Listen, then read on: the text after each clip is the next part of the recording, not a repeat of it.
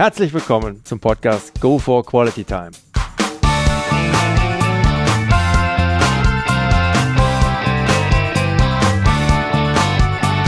Hier werden wöchentlich spannende Persönlichkeiten interviewt, um mit deren Erlebnissen und Erfahrungen zu mehr Lebensqualität in ihrem Alltag beizutragen. Mein Name ist Detlef Massorts. Ich fühle mich als Weltbürger an vielen Orten dieser Welt sehr wohl, habe riesigen Spaß am internationalen Networken und bin obendrein noch ein begeisterter Fußballer. Ich freue mich sehr, heute als Gast David Kade begrüßen zu dürfen mit dem Titel der Folge 15 Fußballgott und vieles mehr. Hallo David. Klingt gut. Hi. Springen wir direkt in dein Kurzprofil. Name. David. Kadel. Alter? 47. Wohnort? Äh, jetzt Aachen, 15 Jahre Wiesbaden und eigentlich gebürtiger Schwabe. Aha. Na dann herzlich willkommen. Ja, ja, klar. Aachen. Familienstand? Verheiratet seit kurzem. Auch dazu noch Glückwunsch. Mhm. Kinder? Noch nicht. Berufsabschluss, Ausbildung. Fernsehjournalist. Mhm. Ausgeübter Beruf heute oder ausgeübte Berufe, muss man ja bei dir sagen. Mhm. Ähm, Coach, also Inspirationstrainer, wie ich das nenne. Buchautor, Filmemacher, TV-Moderator, Kabarettist. Breites Spektrum. Vorlieben, Hobbys. Filme, gute Filme, gibt es leider selten. Mhm, klar, Fußball, Tennis, kann man mich für beides nachts um vier wecken, bin ich sofort dabei. Okay. Ernsthaft. Hier bitte meine Telefonnummer 017. ähm, ja, gutes Kabarett. Das, und, und Singen. Also hier steht ein Klavier. Wir sitzen hier gerade bei uns im Wohnzimmer. Ah ja. Singen am Klavier. Boah, könnte ich vier Stunden. Meine Frau schimpft immer. Darf ich jetzt auch mal? Naja, ich spiele doch erst eine halbe Stunde. Nee, du spielst schon vier Stunden. Echt jetzt? So. Klasse. Hast du ein Lebensmotto? Ähm, das, das hat so gewechselt. Als ich den Film gesehen habe, Club der Toten Dichter, da war ich ein junger Mann mit Robin Williams, der Film. Und da war Carpe Diem tatsächlich mein erstes Lebensmotto, so mit 19, 19, 20 Jahren. Da hat man ja eigentlich kein Lebensmotto. Da ist ja eher so die Zeit, druff, immer druff und rinn das Ding. Ja? Gib ihm ein, ja. ja und, und dann wurde irgendwie Carpe Diem, nutze den Tag, heißt das ja übersetzt, seize the day, verplemper nicht die Zeit. Jetzt ist mein Lebensmotto eigentlich, mh, diene, diene Gott, diene den Menschen. Da hat sich ein bisschen was gewandelt, aber werde ich ja was dazu erzählen. Mhm. Freue ich mich jetzt schon drauf. Gibt es ein absolutes No-No bei dir? Also ich hasse es, wenn, wenn Menschen zusammensitzen und man hört das halt leider sehr oft in Cafés und wo du bist, dieses über andere schlecht reden. Mhm. Das, das mag ich nicht. Natürlich lässt man sich ab und zu dann auch anstecken, aber ich versuche da immer ganz bewusst Stopp zu sagen innerlich und auszubrechen und zu sagen, boah, rede mit Menschen, wenn du ein Problem mit ihm hast, mhm. aber rede nicht schlecht über Menschen. Und die meisten haben leider nicht die Eier, dass sie zu einem hingehen und sagen, du, ich habe ein Problem mit dir, sondern dieses Gerede. Ja, also es gibt schon einige No-Nos im Leben, aber auch da werden wir bestimmt drüber reden. D'accord. Kannst du bitte noch kurz deinen beruflichen Werdegang, jetzt wird spannend, ja, wiedergeben, nach Möglichkeiten, Stichpunkten, da ist ja schon einiges passiert bei dir. Also ich bin so einer, der erst spät wach wurde im Leben. Ich habe studiert, wie man so typisch nach der Schule, nach dem Abitur, da fragt man ja dann, so die anderen, sag mal, was machst du eigentlich? Ja, ich mache BWL. Was sind das? BW, Betriebs, ah, okay, naja, rechnen konnte ich noch nie. Okay, was machst du? Lehramt, ja. So, da bin ich dann so reingeraten. Man macht halt irgendwas. Mhm. Studiert, dann habe ich das abgebrochen. Also ich wäre eigentlich Gymnasiallehrer geworden für Englisch und Rallye. Da dachte ich, das kann ich so ein bisschen. Und dann äh, habe ich in der Zeit sehr viel Kabarettauftritte gemacht. Also schon kurz nach meiner Schulzeit meine ersten Kabarettprogramme geschrieben mich auf die Bühne gestellt, mir fast in die Hosen gemacht vor Angst. Aber irgendwie das geil gefunden, damals sehr viel mit Parodien. Äh, das war so Ende der 80er, da war einfach so angesagt, dass man äh, Helmut Kohl, hallo meine lieben Freunde, ich begrüße Sie hier beim Podcast von Detlef, ein ausgesprochen guter Freund von mir, äh, dass man so die Leute parodiert, Helmut Schmidt und Brandt und so, ne? Und, aber da habe ich dann natürlich gewusst, klar, davon kannst du nicht leben, so ein bisschen mhm. Kabarett. Also mach was Gescheites, nachdem du dein Studium abgebrochen hast. Bin dann von wegen was Gescheites zum Fernsehen gekommen. hab dann äh, sieben Jahre lang äh, Sendungen für NBC Super Channel ähm, über eine Produktionsfirma, die in, in, in Wetzlar in Hessen saß, moderiert und auch meine ersten Filme gemacht. Und da bin ich hängen geblieben. Dann ging es fünf Jahre, das war dann so Mitte 2000er, nach Hamburg zu Spiegel TV. Da hatten wir die Sendung N24 Ethik. Die ich dann fünf Jahre moderiert habe. Und seitdem, also so seit 2008 bis heute, ähm, sehr tief in die Trainerszene eingestiegen. Also im Fußball würde man sagen Mentaltrainer, aber das trifft es nicht ganz. Also ich nenne mich selbst Inspirationstrainer. Äh, motiviert sind wir, glaube ich, schon genug, bloß wir sind nicht inspiriert. Das ist ein Riesenproblem in Deutschland. Werde ich auch ein bisschen was gleich dazu erzählen, warum mhm. Inspiration so wichtig ist. Und ja, das mache ich bis heute. Mache aber, damit es mir nicht langweilig wird, äh, noch nebenbei trotzdem immer noch viel Kabarett mit, mit eigenem Fußball-Weltmeisterprogramm. David trifft Goliath. Dann äh, werde ich öfters in Kirchen tatsächlich zum Predigen auch eingeladen. auch damit kann man ein bisschen sein Geld verdienen, äh, weil meine Predigten sind anders. Das ist, glaube ich, scheinbar gefragt. Also es ist dann doch mehr, fast mehr Kabarett als Predigt, aber es kommt auch Message. Mhm. Und dann, ähm, ja, ab und zu erscheint mal ein Buch von mir. Aber all diese Dinge, so im Einzelnen kannst du eigentlich nicht davon leben. Also so ein, wenn du ein Buch schreibst heutzutage, dann musst du schon HP Kerkeling sein, dann musst du ein Bestseller landen. Von daher, all das, was ich so tue, trägt dazu bei, dass eben mein Leben ganz gut funktioniert und als Selbstständiger seit 15 Jahren eben das alles so hinhaut. Na sauber, von Langeweile kann damit sicher keine Rede sein. Das stimmt. Kein Thema. Also, wie gerade jetzt gehört auch schon, dich da in eine Schublade zu stecken, ist in der Tat eine Mission impossible. Du bist als Fernsehmoderator, Kabarettist, Filmproduzent, Autor, Inspirationscoach, vor allem aber als bekennender Christ unterwegs. Über den Fußball und den Glauben schließt sich dabei für dich ja immer wieder ein Kreis, wie anhand von zahlreichen Büchern, aber auch von Filmen dokumentiert ist. Mit zahlreichen prominenten Fußballgrößen, mhm. wie zum Beispiel Paulo Sergio, Giovanni Elber oder Jürgen Klopp, um nur ein paar wenige zu nennen. Mhm. Bist du mit diesem tiefen Glauben, David, bereits groß geworden oder gab es da ein Schlüsselerlebnis?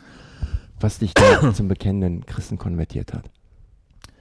Den Huster lassen wir drin, der ist authentisch. Auch Christen müssen husten.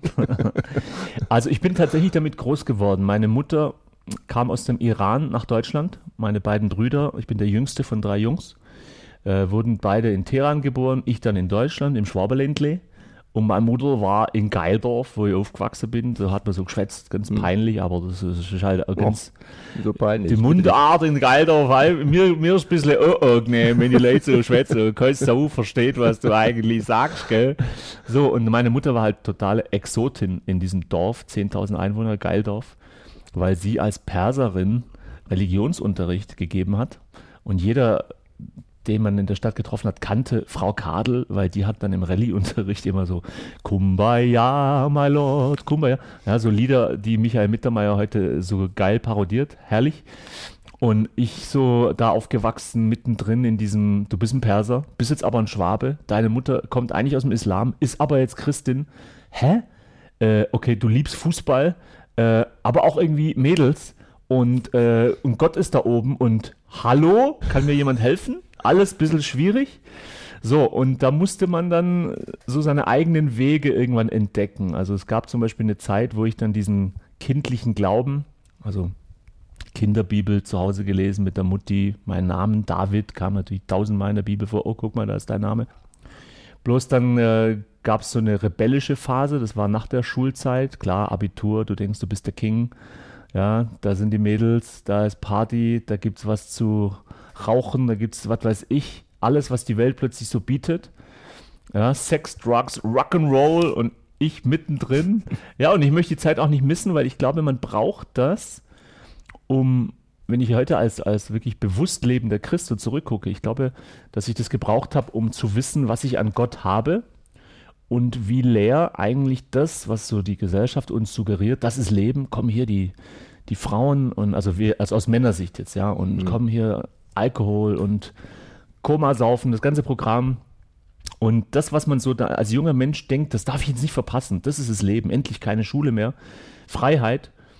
Und da habe ich zum Glück recht schnell gemerkt, dass das eigentlich einen doch trotzdem leer hinterlässt. Ja, also ich war zum Glück nicht der Typ, ich hatte so manche Kumpels, die hatten dann innerhalb von wenigen Jahren schon, schon mit 50 Frauen irgendwas und haben da ganz stolz geprahlt. Ich war da immer der Typ, der eher fünf Jahre lang in eine verknallt ist und die nicht kriegt und denkt, was ist eigentlich mit den anderen allen los? Sind die sexsüchtig oder bin ich der Alien hier oder spinnen die? Was ist hier eigentlich normal? Und ich bin froh, dass ja, Gott irgendwann mir, mir so die Augen ein bisschen geöffnet hat, ähm, dass dieses sich verlieren in so vielen Dingen und sich ständig zuballern mit äh, Konsum. Es muss ja nicht nur Drogen sein. Ich, ich saß auch früher völlig süchtig nach Fernsehen. Ich hätte auch locker mal 20 Stunden fern gucken können. Also gerade wenn so Olympische Spiele waren. Du hast einfach alles geguckt. Ich glaube, Tontaubenschießen hätte ich dir auch sagen können, wer da Bronze geholt hat. Aber bei den Frauen in der U19-Klasse, also völlig krank eigentlich, was du so denkst, was so junge Leute mit ihrem Leben machen.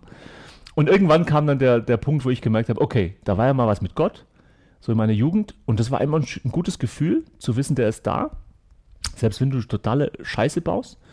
Und ich glaube, da muss ich so zurückgehen zu diesem guten Gefühl und habe dann angefangen, das war Anfang der 90er, tatsächlich mal zum ersten Mal in meinem Leben wirklich die Bibel zu lesen. Also mhm. ich dachte immer, ich, kenn, ich kenne sie, aber so geht es vielen Menschen, die sagen, ja, ja, ich kenne die Bibel. Und dann fragst, was kennst du denn? Dann sagen die, ja, äh, Lothar Matthäus oder Lukas Podolski oder so. Naja, das ist was anderes. Äh, und da, ab da nenne ich mich dann auch eigentlich bewusster, bewusst lebender Christ, weil ich jetzt äh, weiß, wovon ich spreche, wenn ich äh, sage, also äh, im Wort Christ steckt der Christus drin, also ich, ich habe mit ihm eine Verbindung. Mhm. Ich rede mit Jesus, er ist mein, nicht nur mein Gott, sondern auch mein bester Freund, er ist ständig bei mir. Das weiß ich und aus diesem Bewusstsein heraus mache ich die Dinge, die ich tue und bin deswegen auch selbstbewusst und stark und, und wenn ich Mist baue, mache ich bis heute noch, baue ich Mist, weiß ich, dass da einer ist, der, der mich nicht verurteilt, wie manche Religiöse oder manche Kirchen, sondern der trotzdem zu mir steht. Ja. Vor allem bist du sehr authentisch, David. Springen wir mal in die Wirtschaft. Mhm. Gehen wir auf den Punkt Managerseminare, die du ja auch durchführst. Ja. Was sind dabei bei diesen Managerseminaren deine Schwerpunkte und wobei erkennst du bei diesen Punkten die größten Potenziale für Verbesserungen in Unternehmen? Mhm. Also meine Schwerpunkte liegen auf der Problematik von der Sicht des Arbeitnehmers. Wir haben ja dieses Unwort vor ein paar Jahren bekommen, Burnout, ja, was natürlich immer sofort herhalten muss, wenn irgendwas nicht funktioniert, aber was tatsächlich auch eine schlimme Wahrheit ist. Vor einem Jahr hatte die deutsche Wirtschaft einen Schaden von 43 Milliarden Euro durch Burnout. Das ist eine unglaubliche Zahl. 43 Milliarden Euro durch Menschen, die nicht mehr zur Arbeit erscheinen, weil sie sagen, ey, sorry Chef, aber ich bin am Arsch. Mein, hier ist mein Attest, ich bin jetzt ein halbes Jahr in der Klinik. So. So, und diese Menschen haben ja ein Anrecht auf Sozialverantwortung. Also jedes Unternehmen hat ein, eine Pflicht, sich zu überlegen, wie können wir glückliche Mitarbeiter fördern oder überhaupt erziehen, äh, gestalten. Und der Arbeitnehmer hat ein Anrecht, finde ich, darauf. Er gibt ja alles, er will ja letztendlich arbeiten. Keiner will ja im Burnout enden. Sie wollen ja. Aber jetzt kommen wir zum Problem, nämlich Wertschätzung. Fehlende Wertschätzung ist ein Riesenthema in meiner Arbeit, weil Menschen heutzutage, und das ist im Fußball nicht anders als in der Wirtschaft, als eine sehr schnell austauschbare Nummer gesehen werden. Du funktionierst nicht im Fußball, also schicken wir dich weg, dann schreibt der Kicker Fehleinkauf und wir holen den nächsten. In der Wirtschaft ist es genauso. Haben wir aus Amerika gelernt. Hire and fire. Mhm. Wir holen dich und wir feuern dich. So. Und darunter gehen ja die Menschen kaputt, weil sie sagen, ich werde gar nicht mehr als Mensch gesehen. Und es gibt so, so ein langsames Erwachen in der Wirtschaft hier in Deutschland, dass Firmen sagen, okay, hm, vielleicht haben wir das jahrzehntelang vergessen in unserem Aufschwung Deutschland. Wir wollen aus dem Krieg, aus dem Zweiten Weltkrieg, wir müssen wieder durchstarten, ja, wir sind wieder wer. Da haben wir vielleicht vergessen, dass das ja Menschen sind. Und natürlich haben die Erfolg damit gehabt mit dieser Denke, weil wir sind tatsächlich wieder wer. Aber jetzt ernten wir all die Menschen, die in den Kliniken sitzen und äh, auf den Baum gucken den ganzen Tag, weil sie sagen, ich pack nicht mehr, die haben mich total ausgelutscht, die haben mir zwar ein gutes Gehalt gezahlt, aber es gab keine, ich war jetzt bei Nike vor kurzem und da war so der Satz bei Nike, there is no finish line. Ja, das ist deren Problem in einem Satz zusammengefasst. Das heißt, wir haben einen Erfolg, indem wir vielleicht Reebok oder Adidas beflügeln, hier in dem und dem Sparte. Äh, aber anstatt zu feiern, weil wir jetzt ein Jahr wie die Blöden geackert haben, und jetzt machen wir eine Party und Fass auf. Da sagt dann einer, nee, nee, nee, aber was ist denn hier eigentlich im Tennis? Warum sind wir da noch so? Also, es gibt immer neue Ziele. Also, ah, stimmt, okay, komm, nochmal Gas geben. Also es hört nie auf. Mhm.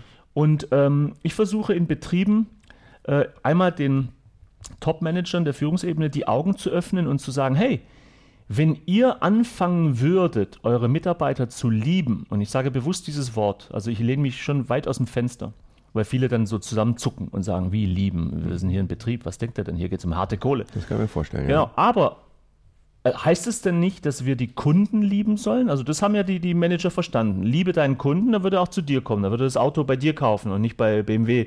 Kommt er halt zu Daimler, weil er sagt, boah, hier werde ich top behandelt, hier werde ich quasi geliebt. Ja, die, die machen alles für mich. Aber warum, warum die Kunden lieben, aber nicht die Mitarbeiter? Das ist doch eigentlich der falsche Weg. Liebe doch erstmal deine Mitarbeiter und die werden für ihren Chef, und da komme ich dann wieder auf Jürgen Klopp zurück, durchs Feuer gehen. Weil ein Mitarbeiter, der gewertschätzt wird, egal wie gut er ist, und das ist das, was Jürgen Klopp in Dortmund hingekriegt hat. Du, du hörst nie einen Spieler schlecht über Klopp reden. Der, der schafft es, dass auch die, die auf der Bank sitzen oder gar nicht im Kader sind, dass sie ihn trotzdem als Führungskraft ernst nehmen und sagen, der lügt mich nicht an und sagt nicht, ja, ja, du wirst spielen, sondern er ist authentisch und sagt, sorry, ich kann dich jetzt gerade nicht gebrauchen.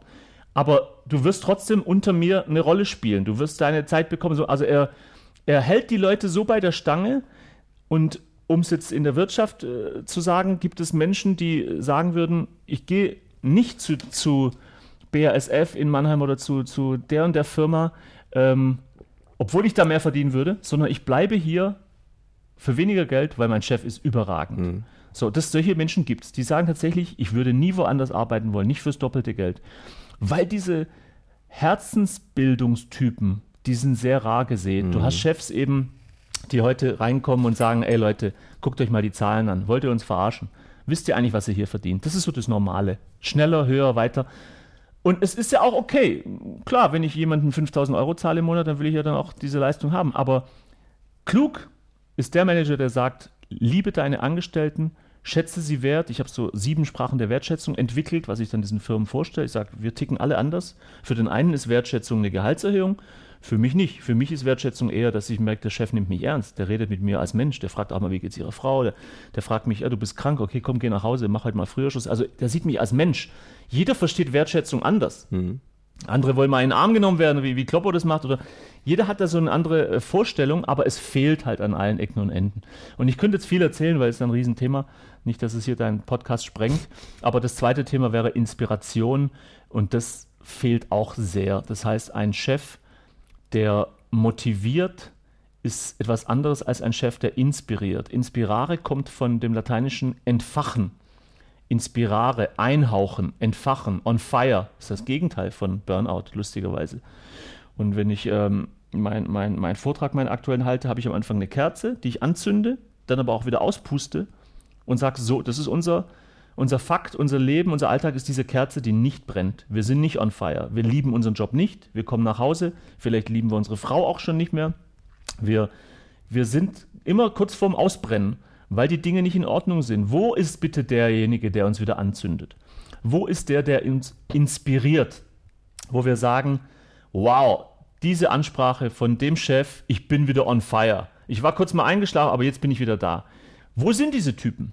Und deswegen gibt es ja Führungskräfte, Kongresse und Trainees für, für Manager, dass die das lernen, die Leute nicht mit der Peitsche zu motivieren, sondern sie zu inspirieren.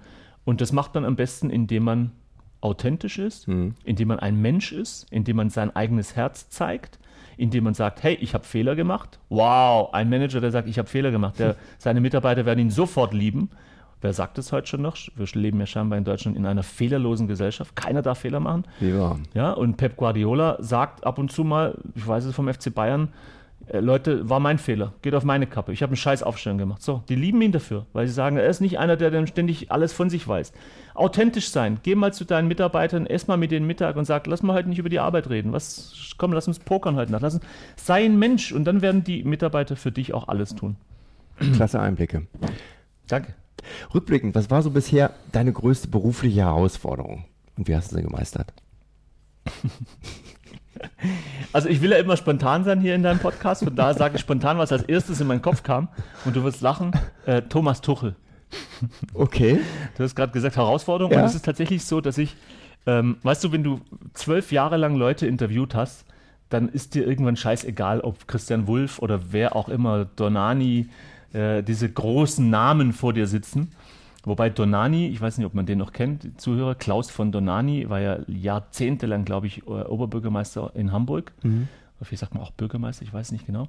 Und der kam tatsächlich ins Studio zu mir und er dachte, ich bin der Aufnahmeleiter und er wollte dann den Moderator sprechen. Und da sage ich zu ihm, ich hatte damals so Pferdeschwanzfrisur, äh, sagst du zu ihm, ja, das bin ich, der Moderator. Hallo, Herr von Donani. Und dann guckt er mich an, so von oben bis unten und sagt so, junger Mann, äh, können Sie das überhaupt? und da habe ich frech zu ihm gesagt, ja, und Sie? ja, also, ey, scheiß auf Namen. Ich habe immer Respekt und Hochachtung vor denen, aber ich lasse mich doch nicht hier für blöd verkaufen. Ja, also können Sie das überhaupt? Also, willst du mich verarschen oder was? So, und einer, tatsächlich Thomas Tuchel, äh, über den viele Journalisten schon geschrieben haben, ja, unnahbar, mit dem kann man nicht, der mag Journalisten nicht, der ist, was weiß ich, es wurde schon alles über ihn, Zyniker, Feldherr, mit der Peitsche, bla. Und dann hieß es plötzlich, ich soll ihn bei einem Mannschaftsabend von Mainz 05, das war so ein Teambuilding-Abend, ähm, wo ich so ein bisschen mitgemischt habe und ein paar Sachen mir überlegt habe, was, was ein gutes Teambuilding hergibt. Also die hatten da die tolle Idee mit, die Spieler spielen alle Tischfußball gegen die, die, die Sponsoren und, und einfach mal zusammen einen ganzen Abend verbringen, nicht jeder für sich. Und dann dieses Interview mit Tuchel eine halbe Stunde lang vor der eigenen Mannschaft. Und da dachte ich so, ach du Scheiße. also das war das erste Mal wirklich in den letzten Jahren, wo ich tatsächlich dachte, Herausforderung, was machst du denn mit dem? Weil der wird sich vor seiner eigenen Truppe, will der sich doch nicht die Blöße geben, im Sinne von, da kommt so ein dahergelaufener Fritze, der ihn jetzt interviewt und der will einen auf cool und lustig machen, was ich natürlich möchte. Ja, ich will ja auch glänzen, hallo, ich will doch auch ein bisschen, ja. Und da wird er sich doch nicht die Butter vom Brot nehmen lassen und da er Journalisten eh hasst, dachte ich, hm. Wird er mich wahrscheinlich dermaßen vorführen vor der eigenen Mannschaft und ich habe auch ein paar Freunde in der Mannschaft bei Mainz äh, und da dachte ich so, das wird schwierig. Ja, da habe ich dann tatsächlich überlegt, du kannst nur verlieren. Und ich war auch fast dabei zu sagen, nee, ich mach's nicht. Und auf der anderen Seite hat mich das aber gereizt, weil ich liebe auch Herausforderungen. Mhm. Also man muss ja dann hellwach plötzlich sein. Und das ging sogar eine Dreiviertelstunde. Es war wirklich lang, das Interview. Und äh, da habe ich dann überlegt, ich mache einfach etwas, um ihn komplett zu überraschen, nämlich ich spreche mit ihm überhaupt nicht über Fußball. So, und das war äh, mein, mein, mein Glück, dass ich ihn, also liebe Grüße an Thomas Tuchel, vielleicht kann man ihm dieses, dieses Podcast übermitteln. Ich weiß, dass er total auf, auf Kabarett und gute Unterhaltung steht. Ist ein sehr blitzgescheiter Mann. Ich mag ihn sehr. Und er hat es gemocht, dass ich erstens tatsächlich auch keinen Respekt vor ihm hatte. Also im Sinne von, klar, ich weiß, es ist eine Herausforderung, schwieriger Typ, aber ich habe von Anfang an zu ihm gesagt, hallo Herr Tuchel, lass uns so Schwäbisch schwätzen. Sie sind doch im Schwaberland in Stuttgart angefangen, was soll der Scheiß hier mit dieser journalistische Frage? Sie mögen jetzt ja eh Ede. Und er so, hä, ich, ich kann doch gar kein Schwäbisch. Und er doch, das könnte sich so. So haben wir angefangen. Aha. Und da haben wir nur gesprochen über Hagen Räther. Das ist mein Lieblingskabarettist in Deutschland, bei dem er auch war. Wir haben uns so zufällig mal getroffen in der Halle in, in, in Mainz. Über Kunst, über Architektur, über den IQ von Fußballern, über Frauen, über Musik, also über alles Mögliche. Und da kam er plötzlich halt voll in Gang so dass seine Mannschaft einen Riesenspaß hatte. Die haben sich nur noch weggelacht, weil er Sachen erzählt hat von seinem alten Trainer Rolf Schafstall. Also er hat über Fußball gesprochen, nicht ich. Mhm. Äh, der Rolf Schafstall, noch ein Begriff, ja, war Bochum damals, Bochum-Trainer, ja. mhm. genau. Und er hatte ihn bei Stuttgarter Kickers. Und ähm, erzählt er so, da, weil ich ihn gefragt habe, wie er denn eigentlich als Spieler war, ob er da auch schon so schwierig war. Ja? Er, ja, scheinbar, weil mein Trainer Rolf Schafstall hat sich äh, ab und zu mal vor mir aufgebaut, Nase an Nase, sodass die Mannschaft dachte, gleich gibt es Schlägerei und meinte so, Tuchel, Sie sind ein Riesenarschloch. so, und das hat er wirklich mit einem Grinsen erzählt, der gute Thomas Tuchel. Und die Mannschaft hat so einen Spaß gehabt. und, äh, aber man sieht, der Tuchel ist ein überragender Typ. Also, wie gesagt, ich äh, bin Fan von ihm inzwischen. Und ähm, er hat ganz authentisch aus dem Nähkästchen geplaudert. Und das war meine Herausforderung. Und es hat zum Glück funktioniert. Puh. Schweiß auf der Stirn. Herrlich, sauber. Also fast so wie Klaus Kinski. Den hätte ich auch mal gerne als Herausforderung interviewt, aber er lebt, glaube ich, nicht mehr. Okay, alrighty. Was bedeutet dir Teamgeist? Welche Erfahrung hast du damit gemacht? Wie wird damit in deinem Umfeld umgegangen, beziehungsweise wie förderst du auch selber Teamgeist in deinem Umfeld? Ähm, ich leide ein bisschen darunter, dass ich kein Team habe. Ich bin eigentlich so ein typischer Einzelkämpfer. Ähm, bis zu dem Moment, wenn ich ein Projekt habe, wie das Buch muss fertig werden, habe ich den Olaf Johansson, das ist mein Grafiker, Designer, der seit Jahren Bücher und Filme von mir designt. Dann sind wir ein Team. Für ein paar Wochen sitzt man zusammen, bringt ein Projekt zu Ende oder jetzt drehe ich gerade einen Film, da habe ich dann mein Filmteam. Ich, ich lechze danach. Ich träume manchmal davon, komm, hör doch auf, selbstständig zu sein. Geh doch zum ZDF oder zum WDR und mach irgendwas. Dann gehst du morgens hin mit deiner Stempelkarte, ding, ding. Ja, und abends um 17 Uhr nach Hause und dann hast du Menschen und das muss doch total cool sein. Und ich sehne mich tatsächlich danach. Wirklich? Ja, okay. und würde gerne mehr mit Menschen zusammen machen und ich glaube, die Zeit wird auch kommen, weil ich jetzt schon viele Jahre, also seit wann habe ich mit Fernsehen aufgehört? Bei N24, zwei, also bestimmt sieben Jahre bin ich jetzt schon äh, alleine am Schreiben, am Machen. Natürlich bin ich nie wirklich alleine, weil irgendeiner kommt ja dann zum Coaching oder ich habe einen Vortrag bei Firmen oder im Fußball, wo auch immer. Aber Team, wer ein echtes, gutes Team hat, der muss echt, also ich beneide solche Menschen, die jeden Tag sich treffen dürfen.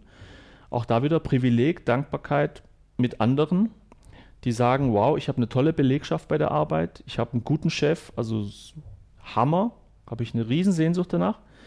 Äh, und auf der anderen Seite ist es auch ein Stück meines Jobs zu vermitteln. Ich spreche sehr viel über Teamgeist mit Trainern und auch mit Spielern. Äh, Beispiel, ein Spieler, der zu mir kommt und der eigentlich so ein Führungsspieler ist bei Mainz 05 oder wo auch immer und sagt, David, wir machen nichts in der Mannschaft. Also ich frage die Spieler ja oft, wie läuft es bei euch? Wie ist euer Teamgeist? Seid ihr ein verschworener Haufen? Nein. Warum nicht? Ja, wir, unser Trainer hat am Anfang des Jahres diese Alibi-Geschichte, wir waren im Kletterwald. Wir haben eine Kajaktour gemacht, sechs Stunden. So, und dann haben, haben die Trainer das dann so abgehakt. So, jetzt haben wir einen Teamgeist.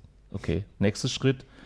Und dann geht es wieder nur um, um diese, ich habe da so ein Bild für mich entwickelt oder auch für die Spieler und Trainer, denen, denen ich Teamgeist kommunizieren möchte. Ich sage, ihr seid wie ein Auto mit drei Rädern. Ihr arbeitet seit Jahren im Bereich Physis, Taktik und Technik. Das macht ihr Tag und Nacht. Dabei wisst ihr doch als Trainer, dass Teamgeist das vierte Rad am Wagen sein muss, weil wenn du alles drei beherrschst, aber das Team ist total verstritten und hat no Spirit, nur fünf Grüppchen, hier die Jugos, da die Schwarzen, da die Deutschen, da die, was weiß ich, anderen Latinos. Keiner hat mit dem anderen was zu tun. Nach dem Duschen, Kopfhörer auf, leck mich doch am Arsch. Keiner hat Interesse. Da werdet ihr versagen. Ihr werdet nur eine graue Maus sein oder am Ende absteigen, weil Heutzutage ist das Prinzip Mentalität schlägt Qualität. Wenn du eine Truppe hast mit lauter No-Names, die kennt keiner. Die haben einen Marktwert von, sagen wir mal, Arjen Robben kostet mehr als die ganze Mannschaft von Freiburg oder Mainz oder die in den letzten Jahren eben die Großen immer geärgert haben. Dann, oder jetzt Darmstadt hoffentlich, ja. Dann wird trotzdem am Schluss diese Mannschaft an dem Spieltag die anderen großen Schalke und Co. weghauen, weil sie eine Mentalität haben, weil sie sind eine verschworene Truppe, zwischen die kein Blatt Papier passt. Das muss doch einem Trainer klar sein, wie wichtig das ist heutzutage, wenn man sich doch eh auf Augenhöhe jeden mhm. Samstag begegnet. So, und jetzt frage ich die Trainer, ja, aber wenn du das doch kapierst, dass dieser Geist so wichtig ist, Digga, warum machst du dann im Juli einmal Kletterwald, Kajakfahrt und denkst, jetzt sind die ein Team? Geht's noch? Du, du hörst doch auch nicht, donnerstags, wenn, wenn Torschusstraining ist, da schießen die, bis die Füße glühen. Und dann sagst du doch auch nicht, das reicht jetzt für den Rest der Saison. Und wenn du Flanken übst äh, freitags noch, sagst du auch nicht, okay, die nächsten sechs Monate machen wir es, jetzt haben wir Flanken. Du machst es doch ständig, weil du weißt, wir müssen es immer wieder neu üben. Komischerweise. So, und du musst immer den Teamgeist hochhalten und das ist für mich eigentlich, da könnte ich mich wie Rainer Kalmund in Rage reden, das ist für mich, wenn du mich fragst, ein Riesenskandal in der Bundesliga. Da wird überhaupt nicht nachgedacht. Das ist ein Affenzirkus, das ist hier ganz großes Kino, was der Kadel hier macht. Das. So, nein, ich versuche es in aller Demut den Leuten zu kommunizieren. Werdet mal wach und überlegt, was ihr hier tut. Und wenn Teamgeist wichtig ist, dieses vierte Rad am Wagen, dann macht doch alle 14 Tage was dafür. Hm. Aber kontinuierlich, alle 14 Tage. Und da habe ich so ein Konzept entwickelt und das gebe ich manchen Trainern zwischen erste, zweite, dritte Liga, wer Interesse hat, und sage, wenn du ganzheitlich und nachhaltig mit den Spielern Erfolg haben willst, dann achte darauf, dass du, kannst auch was eigenes entwickeln, aber dass du ein Konzept hast, wo du sagst, alle 14 Tage, spätestens, am liebsten jede Woche, überlege ich als Trainer, sind wir eigentlich noch ein Team? Was könnte ich einstreuen, immer wieder mal einwerfen. Kloppo konnte das super. Oder du hast Spieler in der Mannschaft, diese zwei, drei Führungsspieler, die so clever sind, du brauchst ja spielintelligente Typen, wie Sammer ja immer betont, der Spielintelligenz, die also wirklich mitdenken und die merken nach zwei, drei, vier Spieltagen, es läuft nicht so, wir haben tatsächlich irgendwie nicht so eine Einheit, dass wir miteinander sind, dass auch die auf der Bank nicht murren und uns anfeinden, sondern wir sind ein Team, es geht um den Erfolg, wir alle. Also brauchst du dann so einen Hummels und damals bei Bayer Leverkusen, als ich mit Dirk Heinen sehr viel gemacht habe, waren das dann eben diese Nowotny oder Erik Meyer, Paulo Sergio, Dirk Hein, die gesagt haben, komm, wir sind im Abstiegskampf mit einer geilen Truppe. Rudi Völler, Bernd Schuster, mhm. Kirsten, die waren im Abstiegskampf. Kann nie passieren bei den Namen. Letzte Minute gegen Kaiserslautern noch äh, sich äh, sieben Minuten vor Schluss.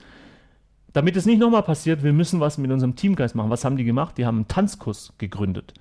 Ja, haben gesagt, wir gehen jede Woche mit unseren Frauen tanzen. Alle. Nicht Freiwillige, sondern alle. Pflicht. So, und dann sind die und das ist für mich so ein super Bild. Innerhalb von Monaten sind die von Platz 16 auf Platz 2 hochgegangen. Das ist ein unfassbares Comeback. Und waren Vizemeister, haben plötzlich gegen Real Madrid Champions League gespielt, paar Monate später. Warum? Weil die jede Woche sich totgelacht haben im Tanzkurs, weil die sich ständig auf die Füße getreten haben und die hatten bis spät in die Nacht Spaß. Und das ist ein Beispiel für, wie Teamgeist funktioniert. Und da gäbe es so viel zu erzählen. Okay, kommen wir zur letzten Frage. Eine Sache dann noch zum Abschluss. Was ist das nächste größere Projekt, mit dem du dich beschäftigst? Und worum geht es da? Ähm, es sind zwei Projekte. Einmal ist es ein Buchprojekt, das heißt, wenn du für Sonne betest, lass den Schirm zu Hause. Das ist jetzt vor ein paar Wochen abgeschlossen und ich mache jetzt eine Lesereise durch Deutschland und werde aus dem Buch das sind 30 Geschichten von, der bekannteste ist, glaube ich, Samuel Koch. Den kennt man. Das ist dieser Mensch, der bei Wetten Das damals äh, verunglückt ist, der jetzt äh, Schauspieler ist, äh, aber für sein Leben lang im Rollstuhl sitzen wird. Und nochmal 29 andere Menschen, die ich gefragt habe zu dem Buch. Was hast du einmal in deinem Leben mit Gott erlebt? Deswegen dieses Buch, wo 30 Menschen wirklich etwas Sensationelles machen, nämlich sie sind sehr ehrlich. Sie schreiben aus ihrem Leben und sie nehmen uns rein in ihre Biografie und sagen, da ist mir was passiert. Da habe ich riesen Bockmist gebaut und dachte, oh Gott, jetzt brauche ich es zum ersten Mal im Leben, weil aus der Scheiße komme ich nicht mehr raus. Oder äh, mein Kind wurde geboren und es das heißt, es sollte tot sein, sagen die Ärzte. Oder ich selbst lag im Sterben. Also das sind unglaubliche Geschichten und ich glaube denen die Geschichten, weil einige davon sind sehr enge Freunde. Und damit gehe ich jetzt auf, auf Lesetour und werde dann auch teilweise meine Co-Autoren mit dabei haben. Und ich glaube, das wird ein Abend der etwas anderen Art in manchen Kirchen zwischen Hamburg und München, ähm, weil man tatsächlich echte Geschichten hört von echten Menschen, die sagen, das ist mir passiert. Es sind sehr kuriose, teilweise auch lustige Geschichten dabei, was mir auch zeigt, dass Gott Humor hat. Und das ist mein aktuelles Projekt. Ähm, das wird aber keine trockene Lesung, sondern da ich ja, wie gesagt, Kabarett mache seit vielen Jahren, wird es eher eine Mischung aus Kabarett. Ich werde Musik machen mit einer Band, äh, unplugged äh, und eben sehr tiefgehenden, echten, göttlichen Geschichten. Und das zweite Projekt, da mache ich es kurz, weil das ist erst im Anfang. Es ist ein Film, den ich drehe mit ähm, sieben, acht, neun Fußballern, unter anderem Jürgen Klopp, David Alaba, Toni Uccia von Bremen, Didavi aus Stuttgart, Soto aus Mainz ich gehe einmal durch die Republik äh, zu Bundesliga-Fußballern und Trainern und frage sie die Gretchenfrage, nicht die Blutgrätschenfrage, sondern die Gretchenfrage. Glaubst du an Gott? Äh, ich will aus Sicht des Zuschauers natürlich fragen, warum glaubst du an Gott? Du bist doch Millionär, du hast doch ein sexy Leben, du wirst angehimmelt, an jeder Ecke wollen Menschen ein Foto von dir und ein Autogramm. Warum glaubst du an Gott? Du brauchst ihn doch gar nicht.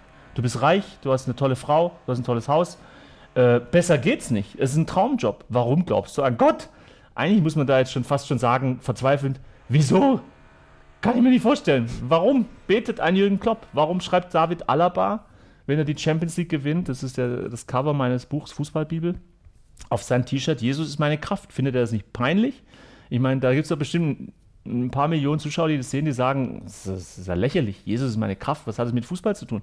Warum macht er das? Der Typ ist Anfang 20, hat er das nötig? Will der, will der damit was beweisen? Also ich habe eine Menge Fragen, die ich diesen Fußballern stelle einige gehen sogar mit ihren Kollegen, haben einen Bibelkreis, gibt es auch bei einigen Bundesligisten, die dann äh, Mittwochabends zusammensitzen und einen Bibelkreis zu Hause haben, weil sie sagen, in der Kirche kann ich nicht, da wollen die ständig ein Autogramm von mir, der Pfarrer auch, da bin ich nicht inkognito, also machen wir Kirche zu Hause. Also es gibt ganz, ganz viele Themen, die ich äh, in diesem Film vorkommen lasse, die man 0,0 mit Fußball-Bundesliga verbindet und die hoffentlich dann diesen Film deswegen auch besonders machen. Und ich habe drei Filme schon gedreht in dieser Art mit der alten Generation von äh, göttlichen Fußballern, die hießen dann eben Ceroberto und Cacao und Asamoah und Marcelo Bordon, Lucio und so weiter. Und jetzt gehe ich einmal querbeet durch die Liga mit der neuen Generation. Der Film wird heißen Nachspielzeit mehr als Fußball. Wunderbar. David, vielen herzlichen Dank für Gerne. dieses Interview. Ähm, es hat wirklich super Spaß gemacht, vor allen Dingen wirklich aus meiner Sicht sehr interessant. Mir auch sehr gute Fragen übrigens. Vielen Dank dafür. Vielen Dank auch dafür, für das Kompliment. Das vom Profi zu hören, ist nicht nur Ermunterung, sondern Motivation gleichzeitig oder Inspiration. ja. Ähm, also nochmal, vor allen Dingen, dass es zeitnah so geklappt hat, äh, in der Kürze. Wunderbar. Liebe Zuhörer, sollten Sie weitergehendes Interesse an der Person David Kadel insbesondere. So heißt er? Ja, so heißt er. ja. Insbesondere seiner Funktion als Inspirationscoach haben. Einfach mal einen Blick in seine Webseite werfen unter www.davidkadel.de. Den Link finden Sie aber wie gehabt auch in meinen Shownotes. Ebenso wie weitere Angaben zu seinen Büchern und Dokumentarfilmen. Es lohnt sich. Ja, in dem Sinne, sollte Ihnen der heutige Podcast gefallen haben, dann würde ich mich sehr freuen, wenn Sie ihn kurz in iTunes bewerten könnten. Ihre Bewertung hilft, meinen Podcast sichtbarer zu machen und mehr Leute werden so auf ihn aufmerksam. Ich würde mich sehr freuen, Sie auch nächste Woche wieder begrüßen zu dürfen. Bis dahin eine entspannte Quality Time.